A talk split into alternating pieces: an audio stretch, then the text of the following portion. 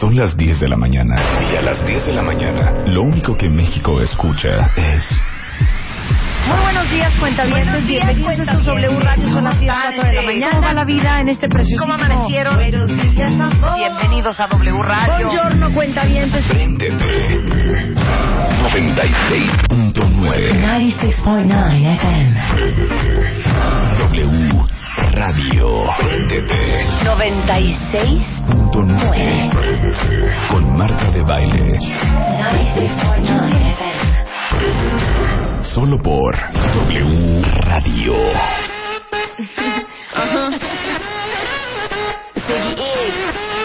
They got one more problem with you, girl. Hey.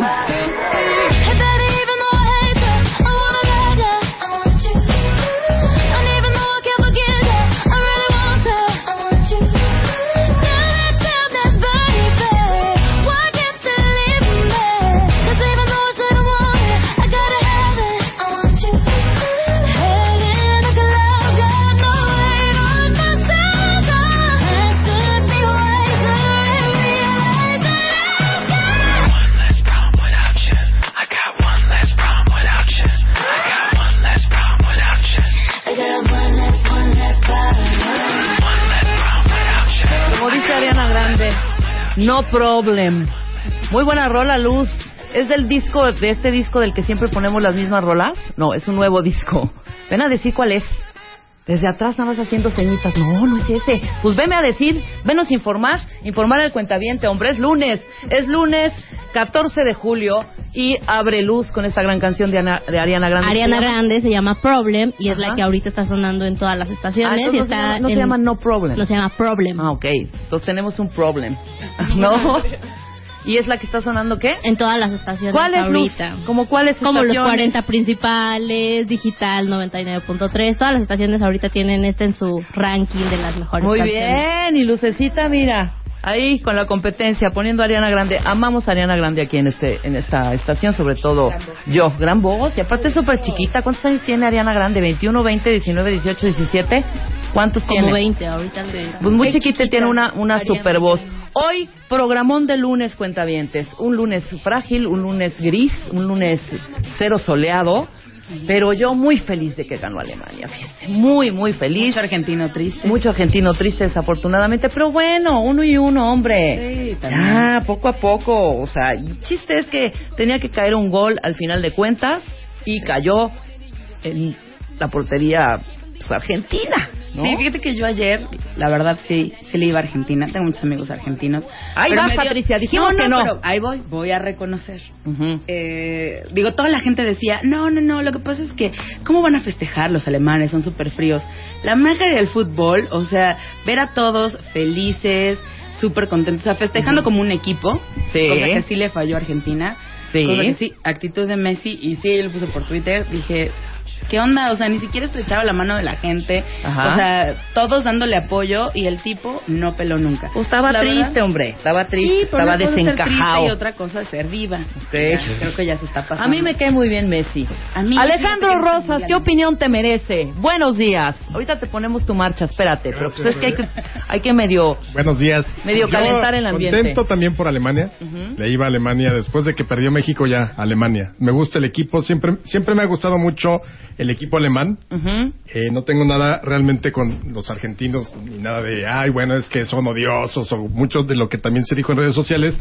Pero pues me gustó, me gustó que ganaran. Fui muy feliz ayer, lo disfruté. Y este, yo lo que sí creo eh, es que, bueno, finalmente en esta idea o, igual mito, se vuelve a reivindicar que el mejor fútbol es el que gana o el más espectacular. Y creo que finalmente, en el caso de los alemanes, pues se veía claramente como una actitud distinta. Claro. Acá, eh, con Como Argentina- decía León Krause, que le mandamos un gran saludo, decía, es el, es el fútbol de antes, ese es lo que queremos ver, el, el fútbol de los grandes, ¿no? Exactamente. Ahora, todo el mundial yo creo que fue realmente otra cosa a, a- a comparación de los últimos. Ajá. Eh, fue mucho más divertido y creo que además es un hito histórico el hecho de que hayamos podido tener un mundial el que veías en la tele Bueno, yo sí pude ver los, casi todos los partidos porque tengo Sky. Ok. No vengas a para, que- para los que no pudieron verlo, Ajá. qué lástima. Yo sí pude verlo. Pero además, el mundial que jugamos en Twitter. Ujú. Era increíble todos los memes y las cosas. Comentarios. Ayer y unas Trino y Gis por un ¿eh? lado, Héctor de Mauleón por otro, con el Universal. Es decir, mucha gente involucrada. Creo que eso es algo que había cambiado, eh, que no había, no lo habíamos visto ya propiamente.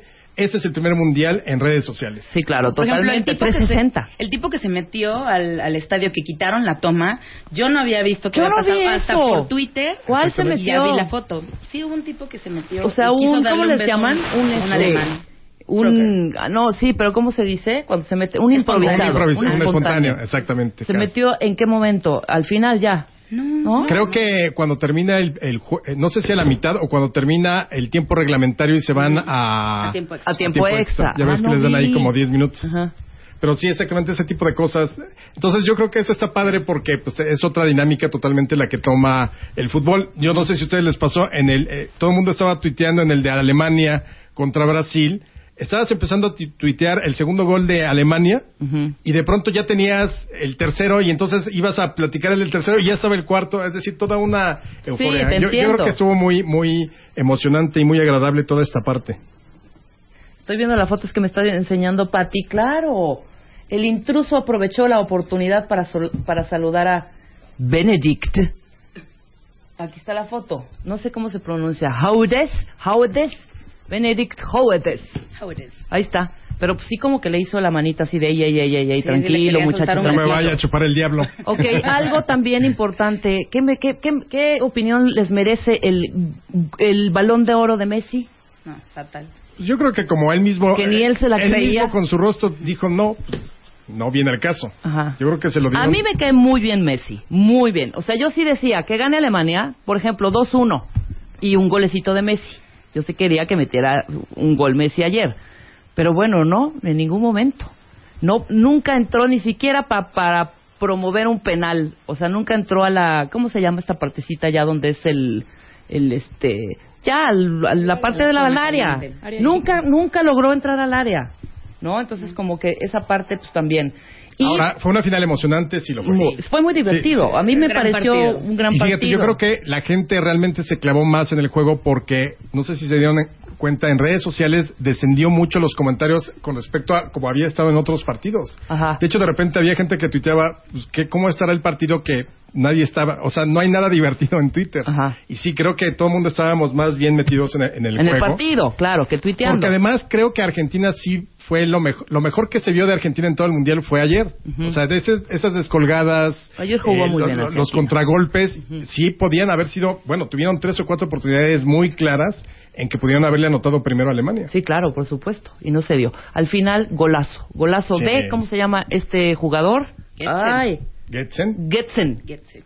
Sí, el gol, golazo. Ni tocó el pasto el, la- el balón. No. Pechito, piernita y fúmbale. Sí, no, bueno. Gol. Pues era aprovechar bueno- un descuido de los argentinos, porque si no se iban a ir a Sí, penales. no, y eso ya es. ¿No? Y ya iba a ser... eh, Yo esa- no creo que sea un volado, ¿eh? Es decir, yo creo que hay que saber tirar y sobre todo lo que demuestra un volado es la sangre fría que tienes para tirar un penalti o asesinar a una persona. Creo Claro. que básicamente podría estar en, es- en ese ámbito, en esos Exacto. extremos. Es decir, sabes tirarlo, uno. Y número dos, la manera de poder controlar los nervios y que no te abucheen el resto de tu vida. Claro. Ahora yo creo que si se van a penales y Argentina, creo que sí pudiera, pudo haber ganado. Siento yo, no sé por qué. Me vibraba que... Y al, y al final, Argentina tampoco se quería ir a... O sea, ninguno de los dos se querían ir a penales. Era obvio. Pero bueno, un descuido, se lanza este Sí. chavito Mario Gets it. y qué golazo, al final Sí. de cuentas. Sí, Qué no, bueno que- ¿Qué le faltó a Argentina? ¿Qué? Hubiera sido un detallazo que, como en el Mundial pasado, Holanda le hizo pasillo a España. Obviamente perder una final es terrible y debe ser un, Sí. un dolor espantoso como jugador, como Una afición. tristeza cañona. Pues, sí. Pero, digo, ya perdiste. y hay una forma de, no sé, reconocer el trabajo y el esfuerzo que hizo también el otro. Y estos en vez de pues, decir, bueno, perdimos dignamente, felicidades, un- una actitud terrible. orgulloso. De los Pero eso ya lo argentinos. Pues estaban Pero está bien, yo también. Yo, o sea, parte yo- del fútbol Exacto. también, ¿no? ¿Por qué no te vas a enojar? Obviamente no vas a ir a golpear a- al que te ganó. Sí, Claro. Pero si eres ser humano y te arde la derrota. Claro, ¿cómo no? ¿Sabes qué? No me gustan esos clichés como de, es que Argentina fue un gran partido. No fue un gran partido porque perdieron. Es decir, pudieran haber jugado bonito, lo que quieras. A la menos Sí. la perdieron. Entonces, como que todo ese tipo de complacencias, a- amémonos todos, tomémonos de las manos y seamos felices en la victoria y en la derrota. No, búrlate de tu rival Sí, claro, un rato. luego- patea y haz porque berrinche, acuérdate, pues, pues, sí. cuando él gane se va a burlar de ti. Claro, por Bueno, pues, supuesto. búrlate, No, no, ya. Yo, Yo no estoy de acuerdo ahí. Sale No. de la sale de Sí, la sangre, claro. hombre. Sí te arde, humanos, te arde cañón. No, No, y la claro claro que ese segundo festejas. lugar nadie quiere, no. O sea, ya ni siquiera por ahí leí en Twitter. Ya ni les den el, ya nos den el premio al segundo lugar, ya. Métanse ya a los vestidores y adiós. Eh, exactamente. No estás ahí viendo como los otros están con la copa y están felices. Ya, meta, métete. Nadie quiere ser segundo y menos tercero. ¿No? Claro. O sea, el partido de Brasil, Holanda, cuarto. pues es el partido que nadie quiere ver, hombre. Sí, ¿No? Por eso no lo pasaron. Sí, Yo sí creo que hay que ser un poco más primitivo y cavernario. Sí, estoy de malas, no te me acerques, no te voy a abrazar ni te voy a felicitar. Tus cinco minutitos de berrinche, déjame- exacto, hombre. Tengo cinco minutos, quiero estar de muy mal humor, estoy de muy mal humor. Ya. Luego ya volvemos a ser amigos, bebemos, brindamos, qué bueno que ganaron, pero en ese momento te odio. Y cuentavientas, ¿a quién le iban ayer? Por favor, exprésense, manifiéstense. Creo que en mi timeline muchísimos le, iban, le íbamos a Alemania, incluyendo la doctora la doctora, la también doctora, la maestra Barkentin, ¿no? Que íbamos a cerrar su cuadra para ir ahí a, a hacer los festejos.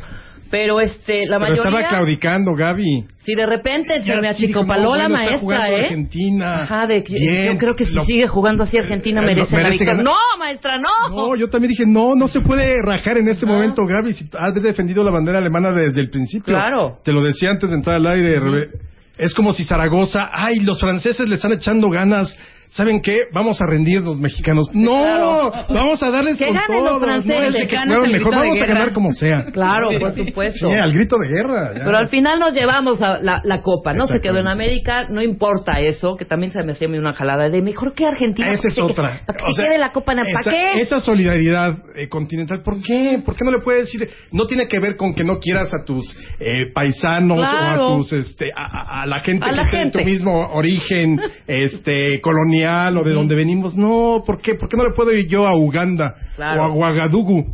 Claro. Que no tenga que ver nada con África Central. Que se quede en África la Sí, copa. exacto, bueno, sí. O en América para los americanos, no, por favor. Se eh, quedó son con el mejor. Clichés. Claro. Todos son clichés. Exactamente. Se quedó con el mejor y ahí está el resultado. 1-0, gana Alemania. ¿Qué dice la cuenta avientada, mi querida Elo? Pues, mira aquí, Alemania. Hay una mayoría de Alemania. verdad, Alemania, pues sí, hombre. O sea, lo demostraron desde el primer partido. Estaban jugando muy bien los alemanes, cosa que no pasó con, con otras selecciones, bueno, con otros países, ¿no? Con otros equipos. Y, y todo lo que invirtieron para hacer el lugar donde entrenaban y, y donde se prepararon antes de que empezara el mundial en Brasil, Ajá. lo donaron a la comunidad en donde lo Ah, que construyeron. van a hacer una escuela ahí, ¿no? Ajá, van a hacer una Gratuita. escuela, les compraron una ambulancia, o sea, como que eso dije, mira, qué buena onda. Pues igual cuando fue aquí en México, ¿no? Digo, a mí no me tocó.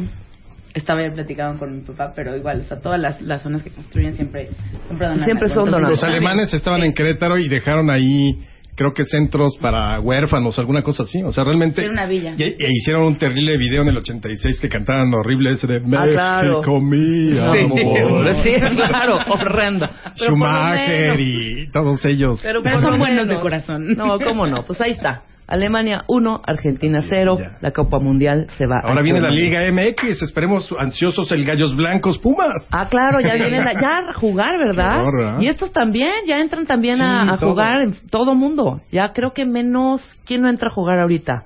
No, pues ya todos. Pero, ya pues, todos se, met- se- se empiezan sus to- los torneos, ¿no? Sí, ya, no sé si al mismo tiempo, pero cuando mucho un mes ya estarán jugando otra vez. Pues ahí está. Entonces, pues tendremos los torneos locales, cada quien, ya no hay mundial. ¿Cuántos días faltan? 1400 y pico de días. Es lo bueno, hay que tener fe. Y, Esperemos que México claro, pase al quinto partido. Esperemos que ya fuera Rusia que nos partido. hagan justicia. Y pues, güey, pues no era, no era penal, güey. No, seguimos. Pero fíjate, nada No lo más superamos. para pensarlo. Va a estar duro para nosotros. Deja tú el fútbol. Porque México va a estar jugando si es que llega y todo Ajá. eso. Y el Mundial va a ser en vísperas de las elecciones presidenciales del 2018. Ah, claro. Vamos a estar exactamente en el Mundial y en julio Y en julio se, son se- las, en las Rusia, elecciones ¿no? presidenciales, exacto. Sí, cierto, tienes razón. Así que va a estar... O sea, un momento difícil. Pero tenemos cuatro años para estar relajados. Exacto. no, que se vayan preparando. No, ¿Sí para trabajar. No, me refiero a, a la política. Ah, claro, claro, claro. ¿Se quedará el piojo? ¿Qué dijeron? ¿No han dicho nada de eso? No, quién sabe. El que creo que sí se queda es AMLO para las elecciones del 18. Sí, No, eso- pues ya tiene partido nuevo. Sí, claro, eso no importa. Yo quiero saber si el piojo va a seguir con la selección o no. Ay, yo sí quiero. ¿No? O que traigan a Guardiola. ¿No? Bueno, es- eso sería un, un Oye, candy para todas. Pues vea, ve lo, lo que ha hecho, ¿no? Pues ahí está. Pues bueno, vamos a ver qué hay el día de hoy. O ya no quieren que haya programa. Programazo de lunes. Ahorita te voy a poner tu entrada súper institucional. Nada más déjame darles un previo a los cuentavientes para que se queden Muy estas bien. tres horas amenísimas junto con Patricia, Elo, El Chapo, Lucecita y yo, este día en que Marta está buscando alegrías por la calle, alegrías y más alegrías. Pero hoy vamos a tener a Ana Mara Orihuela que va a hablar de las tres decisiones que nos salvaron la vida, pero que hoy son fuentes de ansiedad. Mira, nada más. Viene nuestro doctor Fermín Subiaur, que es nuestro laringólogo de cabecera, a hablar de nódulos de cuerdas vocales. Y un temazazo que trae el guarache, Ricardo Farias. Nada más les voy a dar el, el- el título. No hay nada más bonito que un niño hasta que aparece en una película de terror. El top ten de los niños terroríficos en las películas, ¿no? Sí. Pero bueno, ahora sí démosle entrada y paso a nuestro historiador de la casa, Alejandro Rosas. Suéltale su, suéltale su rola. Ahí está, cómo no, y cántala, por favor. Y además, no, bueno, no tiene letra. Ah, claro, esta no tiene letra. La otra es la que Nos canta. acaban de cumplir el 23 de junio 100 años de la toma de Zacatecas.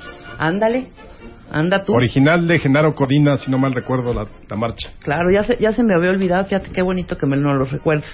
Un paseo por la historia, Alejandro. Hoy nos vas a hacer un tour. Ya vienen vacaciones. Ya vienen vacaciones, no se sabe qué hacer con los niños. Ajá. Ojalá hubiera cursos de verano de 18 años, pero solo son como de un mes, entonces luego te quedan días eh, libres para ver qué para o- a ver qué se te ocurre hacer con ellos, ¿no? Entonces estuve pensando algunos eh, lugares que creo que vale la pena visitar porque muchas veces los vemos por ahí o pasas en el coche o estás caminando por el De centro rapidito. y dices, bueno, sí es este edificio o es este otro, pero creo que hay cosas que vale la pena rescatar de esos que parecen ser muy conocidos, pero realmente los desconocemos. Claro. Entonces yo empezaría así como visita obligadísima Ajá. el Palacio Nacional. Ok. O sea, nada más hay que pensar que el Palacio Nacional, exactamente donde hoy se ubica, ahí estuvieron las casas nuevas de Moctezuma, o el Palacio de Moctezuma, como se le llamó. Ahí, ahí gobernaba, tenía cientos de puertas, ahí estaban sus cerca de 400 mujeres, ahí es donde va a, a- a tener sus charlas y conversaciones con Cortés, Moctezuma, eh, Xocoyotzin. Ajá. Es decir, ese es el gran lugar donde estaba el, el, el palacio antes. Ok. Una vez que termina la conquista, entonces Cortés dice, pues, creo que me merezco uno que otro predio por aquí en el centro. Una que Y otra entonces- casita, sí, ¿no? Un terrenito para echar raíces y entonces se queda con el Palacio de Moctezuma. Se queda con el Palacio de Moctezuma y luego además se queda también con lo que hoy es toda esa cuadra de, de Nacional Monte de Piedad, que es la calle del Empedradillo, se llamó del Empedradillo. Toda esa parte también, esas eran las casas viejas de Moctezuma o el Palacio de Axayacatl. Esas eran las dos grandes propiedades con que se queda. Oye, un terrenazo. No, bueno. Pero llegó a terrenazo, tener, hijo. Cortés llegó a tener en Cuernavaca, Ajá. eh, eh, donde tuvo su otra casa, eh, en, el, en, en el Valle de Antequera, como se le llamaba, cerca de 23 mil vasallos. No, bueno, hijo. O sea, también medio Coyoacán. Cuernavaca. Coyoacán, no, sí, o sea, sí se dio vuelo, pues obviamente era el conquistador y además se lo ratificó el, el- el rey de España. Ahora, él muere en 1547, si no mal recuerdo, el 2 de diciembre. La hora no la tengo muy clara. Hijo, pero no, ya fallece- sería mucho, ¿eh? Ya sería mucho.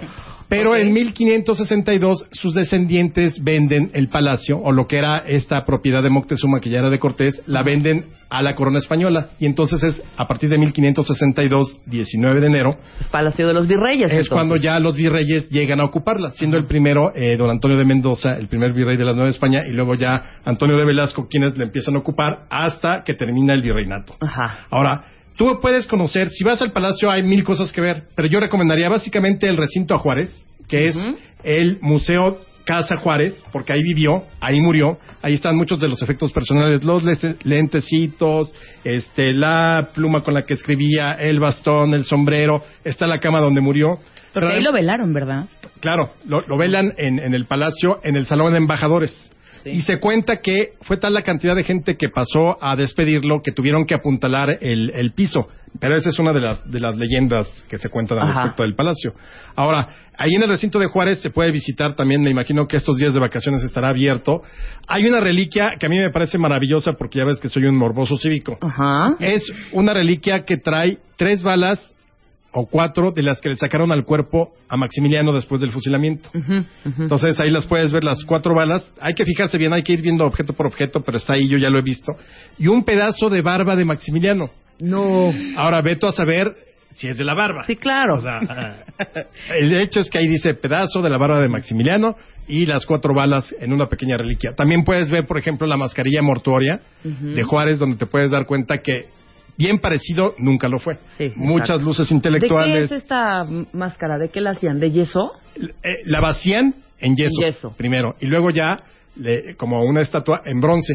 Entonces la mascarilla ya final es en bronce, pero su primera eh, muestra es, es en yeso. Oye, pues harta cosa que ver. Yo no he entrado nunca, ¿puedes creerlo? No, bueno, sí deberías darte una vuelta. No, he, he entrado al de... ¿Cómo se llama el de enfrente?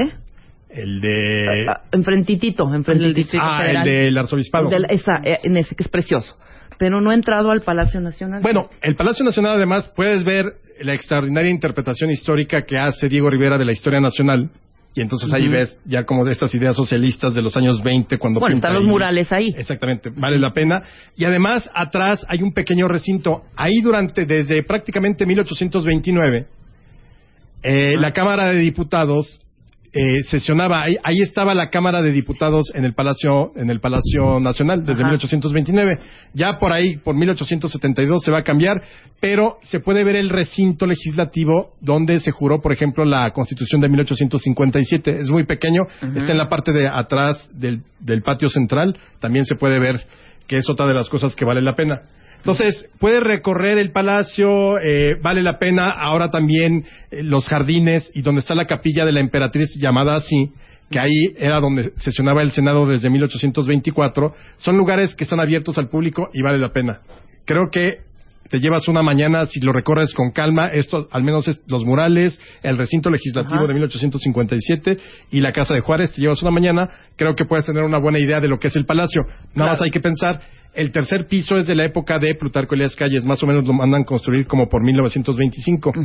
Y falso, siempre han preguntado, oye, ¿es cierto esta versión de que cuando se construyó el Palacio de los Virreyes, los planos que venían para México se confundieron o se, sí, sí, se tomaron por Se traspapelaron. se traspapelaron Ajá. con los de una prisión del Perú y entonces lo que construyeron en México no era un palacio sino una prisión Ajá. falso Falso. falso de toda falsedad Eh, los planos originales eran para ese palacio y luego en Que 1692 pareciera cárcel es otra Ah, cosa. claro, bueno, pero tenía, sí, claro. Y en 1692, una muchedumbre enardecida por, por falta de, de- de alimentos, en una hambruna que estaba viviendo la Ciudad de México, le prende fuego. Y ya el palacio, como lo conocemos, es posterior a 1692 después de ese incendio. O sea, hubo una reconstrucción, eso es lo que nos quieres decir. Así es, importante, Totalmente. muy importante. Vamos a hacer una pausa rapidísimo. Al regresar, la casa de Carranza en Río Lerma 35, que esa casa, fíjate, tampoco te la conozco. Al regresar. Llama a Marta de Baile. Llama a Marta de Baile. Llama a Marta de Baile. Llama a Marta de Baile. Llama a Marta de Baile. Llama a Marta de Baile. Llama a Marta de Baile. Llama a Marta de Baile. 5166-8900. Llama a Marta de Baile. Y 01800-718-1414. Llama a Marta de Baile. Marta de Baile en W. Continuamos. Continuamos. Marta de Baile. Marta de Baile en W. Escucha.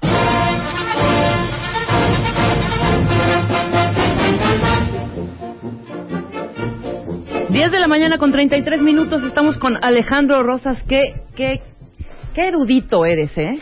Qué sabio. No, no es para Qué, qué, aparte, qué, qué buena memoria, Es lo que iba a decir. O sea, extraordinario. Bueno, y no, esa es memoria histórica, pero lo que hace a un buen historiador es estar leyendo y leyendo y leyendo. No puedes dejar. ¿Cuántas veces has leído un mismo libro? No sé, el que sea de historia. La Conquista, por ejemplo. No, ¿sabes qué? Más que leer uno mismo, te vas clavando, de uno pasas a otro, A otro, y a otro, y a otro, y a otro, y a entonces otro, vas otro. saltando. Ese es el problema cuando investigas. O sea, el problema es que si no te pones un alto, te puedes perder. Sí, claro. Entonces, más bien... Y luego se te quedan. Y vas verificando tus datos. O sea, Sí. a ver, voy a ver si esto, si es Hay cosas que igual no te suenan. Así que de repente dices ese dato. Por ejemplo, tú. este que nos están diciendo... ¿Qué? eh, que si ¿Cuál la es? marcha de Zacatecas era la que utilizaba Mussolini. Mussolini antes de sus discursos, Ajá. francamente nunca había escuchado ese dato y yo lo pongo totalmente en duda. Es decir, los italianos tienen muy grandes marchas, muy buenas. No creo que es como el, el rumor que se corre de que supuestamente la mamá de Benito Mussolini le puso Benito Por Juárez. por Juárez. Ajá.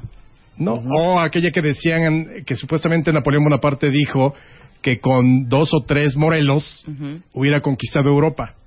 Digo, son muy lindas las frases, etcétera, pero pues yo creo que más bien es como imaginación de la voz Pero esto popular. de la, mar- de la marcha habías de investigar un poquito más. No, A si- nada más para corroborar que no es verdad. Ahí está. Entonces estamos hablando, aprovechando que ya están las vacaciones y dan unos paseos ah, y más barato aquí en el DF que tenemos lugares históricos divinos y que no, o sea, yo me, me incluyo en esa lista, no he puesto un pie en estos cuatro que, que, que, que vamos a platicar. Pues mira, vamos con la Y Casa de. Carranza. Ajá. Es el Casa, Casa Museo Carranza que está en Río Lerma número 35. Río Lerma es la calle que corre atrás, digamos la que pasa por la- junto a la Embajada de Estados Unidos, nomás que es un cuadras un poco más adelante. Y es una casa total, si quieren conocer una casa totalmente porfiriana, además de por ejemplo el Museo de Cera que también lo es, esta casa de Carranza vale la pena. O sea, sí, el, el mobiliario se conserva, la fachada es una casa muy bonita. El museo lo recorres así ya exagerado en una hora, si te detienes pieza por pieza y demás. Esta casa es muy interesante porque fue una casa que ocupó de cuartel general el general Felipe Ángeles en 1913 durante la decena trágica. Luego en 1920 Carranza la, la renta, pero lo curioso de esa historia es una historia macabra, porque Carranza da de anticipo seis meses de renta. Y lo curioso es que cuando lo asesinan se cumplía el sexto mes, ya no llegó a ocuparla. Sin embargo, las, las hijas Wow, compraron la, eh, la casa después, o más bien fue una, una legación extranjera la que la compró. Al final se hacen la familia Carranza de la casa, y ese es el lugar donde este, donde se velaron a todos, a la mayor parte de los diputados constituyentes, es decir, a estos diputados que hacen la Constitución del 17, Ujú. ahí se velaron, incluso al propio Carranza, ahí fue velado antes de llevarlo al Panteón de Dolores. Afortunadamente para Carranza no lo pusieron en la rotonda de los hombres ilustres porque entonces hubieran bailado sobre las barbas de Carranza en la fiesta de, la de hace un mes, que fue el escándalo de hace unos días. Carranza está sepultado hoy en el Monumento a la Revolución. Pero esta casa, cosas que vale la pena, la Ver. biblioteca, Ajá. Las camas, porque son camas originales, pero además en una de ellas se encontró, en, eh, son de esas cabeceras antiguas, en uno de los tubos de la, de la cabecera se encontró el original del Plan de Guadalupe, que fue el documento con el cual Carranza se levantó en armas contra Victoriano Huerta después del asesinato de Madero. Y hay dos cosas macabras, que además aquí aprovecho para enviarle un saludo a mi querida condesa, Qué bárbaro, ya te había cuya cuenta es arroba mvivant, un saludo, para que la sigan, y, y mi cuenta es arroba ARR1910 también. Somos cómplices de cosas macabras. Ajá. Y bueno, ¿qué cosa macabra pueden encontrar aquí? Y seguramente también lo recomendaría mi querida condesa. Dos balas, una que le sacaron de la cabeza a Pino Suárez y otra que le sacaron de la cabeza a Madero. Ahí se ¿Qué pueden hacían ver. ahí las, qué hacen ahí las Las balas? guardó Carranza, las tenía en una caja fuerte. Cuando él ocupa la Ciudad de México en 1914, se las entregan, porque obviamente les hicieron autopsia un año antes a, a Madero y a Pino Suárez.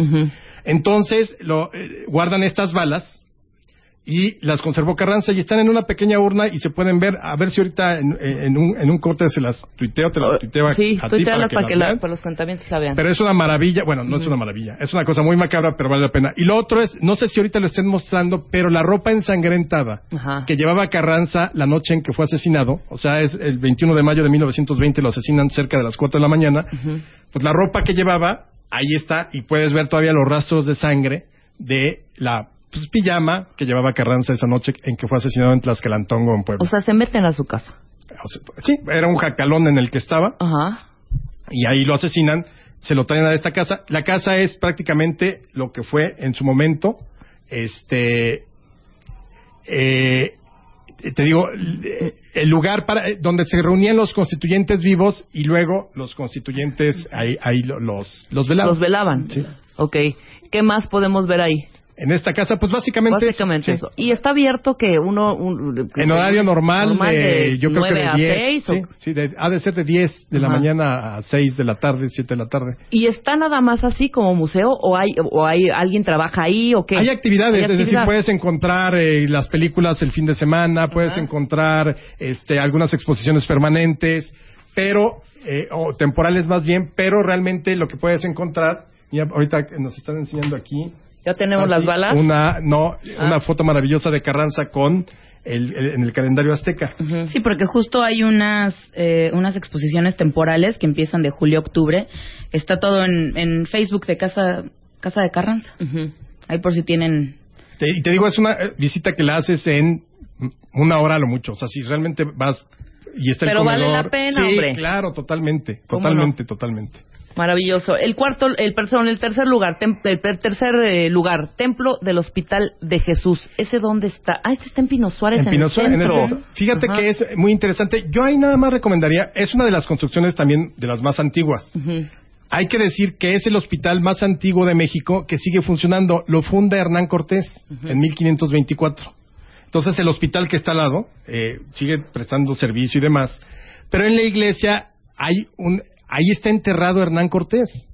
O sea, los restos están Los ahí. restos están ahí, que es una historia muy curiosa. Vale la pena para ir a verlos ahí. Eh, bueno, no se ven los restos, pero ahí está la lápida. Si alguien tiene algún tipo de, de eh, afición por Hernán Cortés, ahí están los restos. Pero la cosa es que él muere en 1547 Ujú. y desde entonces, más o menos hasta 1836, tiene aproximadamente 11 exhumaciones y 12 inhumaciones. Porque primero se lo traen de España, están aquí en algunos lugares, luego cuando se ponía la gente brava en el siglo XIX, lo primero que se le ocurría era no vamos al ángel porque todavía no existía, sino vamos a quemar los restos de Cortés. Ajá. Y entonces pues, había que esconderlos. Y uno de los personajes que era el apoderado de, de la familia de, de los descendientes de Cortés era el, el historiador Lucas Alamán. Lucas Alamán, entonces, en una de estas manifestaciones de turbas que querían acabar con los restos de Cortés, decide esconderlos y los esconde ahí en el Hospital de Jesús. Deja todo por escrito donde tenía los huesos y demás, y el documento lo descubren o lo encuentran en 1947. Ujú. Y entonces le ¿Nunca hacen... se lo llevaron a Cuernavaca? No. Jamás. No, no. Estuvo, me parece que en Texcoco, Ajá. estuvo en distintos lugares hasta que llega ahí mismo. Pues en tengo la- errónea esa información. Yo juraba que estaba en Cuernavaca. No, en Cuernavaca no. Ahí estaba, ahí está su casa, el famoso Palacio de Cortés en el mero centro, que también vale la pena. Pero fíjate que en este caso encuentran los restos en 1947, los sacan, les hacen los estudios, todo, y demuestran que sí son los de Cortés. Ahí la historia de que dos semanas después el gobierno decía, el gobierno revolucionario que odiaba desde luego a Cortés, porque como los españoles nos vinieron a conquistar, malditos. Exactamente. Entonces, ¿cómo teníamos los restos del conquistador y no de su eh, principal y acérrimo enemigo defensor de la soberanía nacional, que era Cuauhtémoc? Y entonces, unas semanas después de lo, del hallazgo, o un poco después del hallazgo de los restos de Cortés, se encuentran los restos de Cuauhtémoc en Ixcateopan Guerrero, o los que dicen ser los restos. Pero entonces mandan a los peritos, ven los restos, ven que hay restos de niños, de animales, etcétera, y se dan cuenta que pues no son los restos, pero el presidente alemán dice, pues sí son los restos, y firma un decreto di- autentificando que los restos encontrados en Ixcateopan son, Son los de, Cuauhtémoc. Perdón, de Cuauhtémoc. Y entonces la prensa dijo, sí, son los restos de Cuauhtémoc, pero de cuando era niño. Eso ¿Cómo? O sea, no es posible. Era la broma. Claro. Ahora, obvio, no. No. No eran los restos de Cuauhtémoc. Ahí se Totalmente ocurrió. falso. Pero ahí tú sigues yendo a Ixcateopan y te dicen que sí son, que los, sí restos son los de- de. Cuauhtémoc. Ahora, en este templo que podemos ver, estoy viendo que hay murales de José Clemente Orozco. Claro, también ¿No? muy importante, son de esta época de los años 20 donde las iglesias, los templos, los conventos y los colegios fueron entregados a los pintores para, eh, para lo que fue la corriente moralista, que fue además una recuperación de los símbolos mexicanos. O sea, creo que vale la pena exactamente, no solo, no solo por ir a ver los restos de Cortés, Ajá. sino por los murales que te puedes encontrar ahí y además la, la arquitectura propia del México colonial. Claro.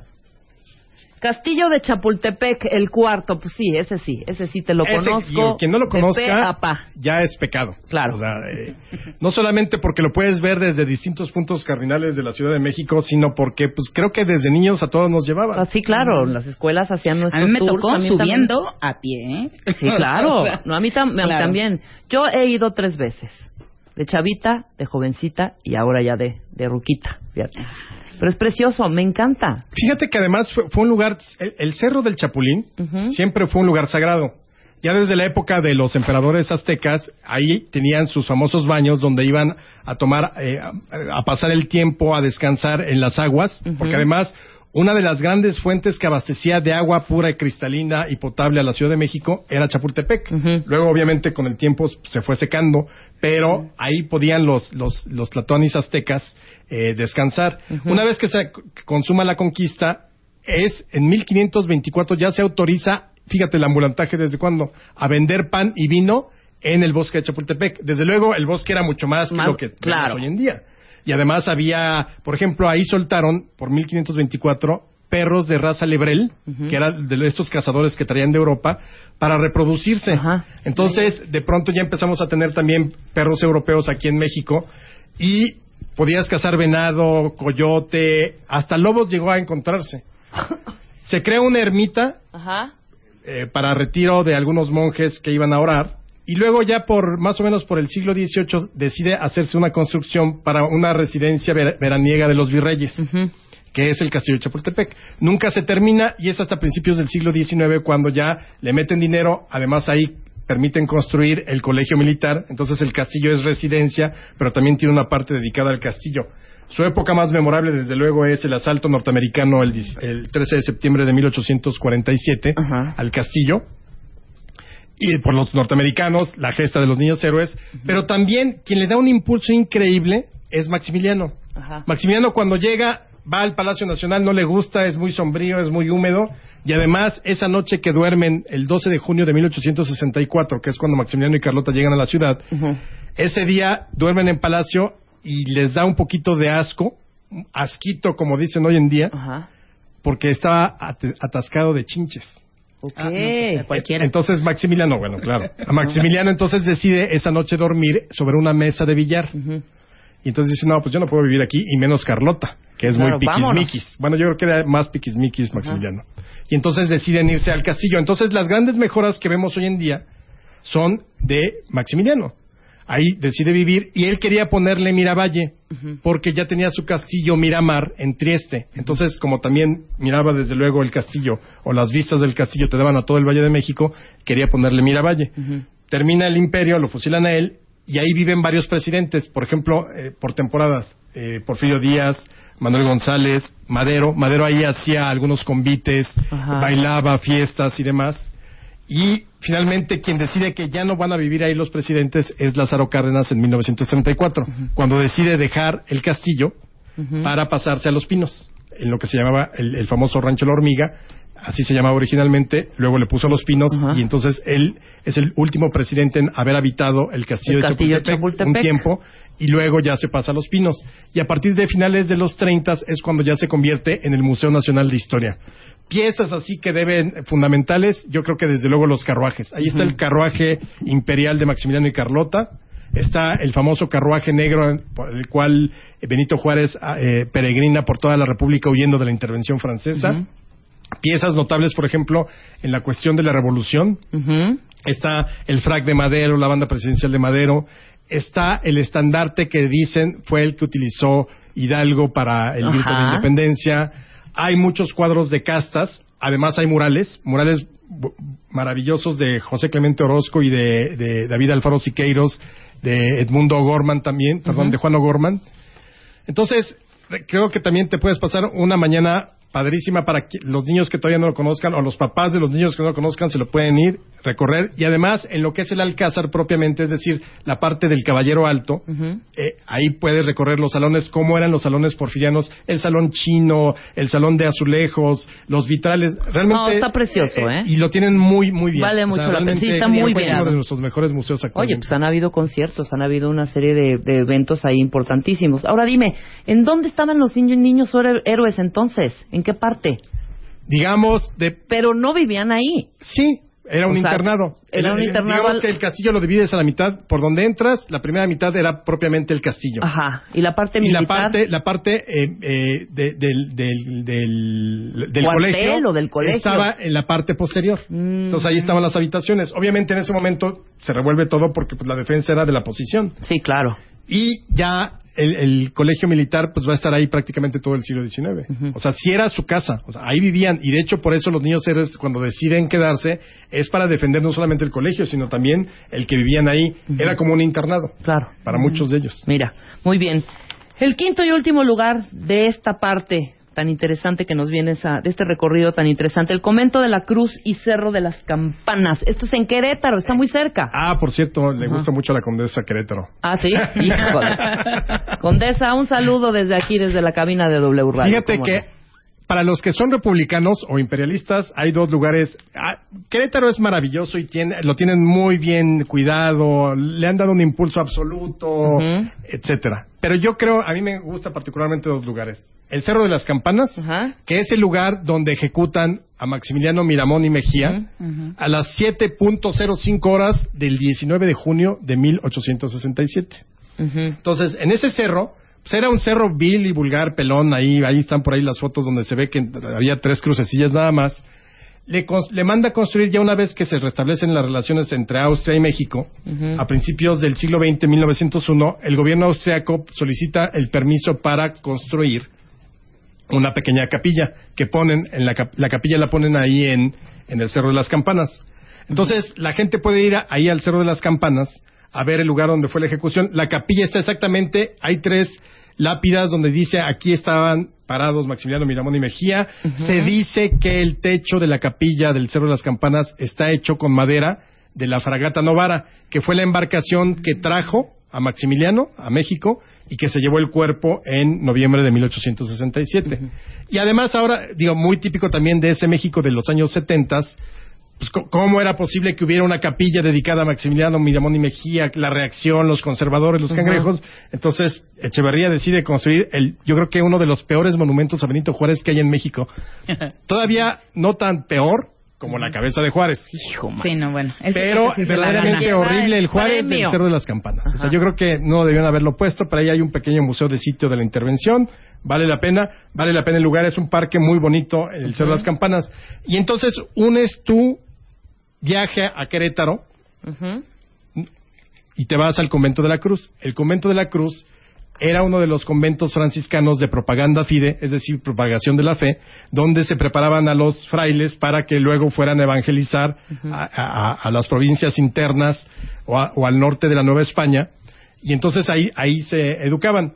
Ese convento decide Maximiliano utilizarlo como cuartel general y el 14 de marzo de 1867 ahí establece el cuartel desde donde va a defender Querétaro, ya en el sitio de Querétaro que empieces ese día. Ahí va a caer prisionero el 15 de mayo de 1867. Ahora, puedes llegar y el recorrido es muy interesante porque, curiosamente, hay unas espinas en forma de cruz. Ah, en esta huerta, la famosísima Sí. huerta, ¿no? Exactamente. Ajá. eh, Te las venden de souvenir. Exacto. Sí. Porque además, en forma de cruz, pero además, en cada uno de los extremos se ven como pequeñas espinas que parecería que son los clavos de, de la cruz de Cristo. De la cruz. Es, es una cosa muy curiosa porque dicen que Fray Margil de Valencia, me parece, eh, no, me no recuerdo ahorita bien el nombre de uno de los, de los fundadores, de- se detiene un momento a descansar, pone su eh, el báculo y entonces ahí empieza a crecer esta este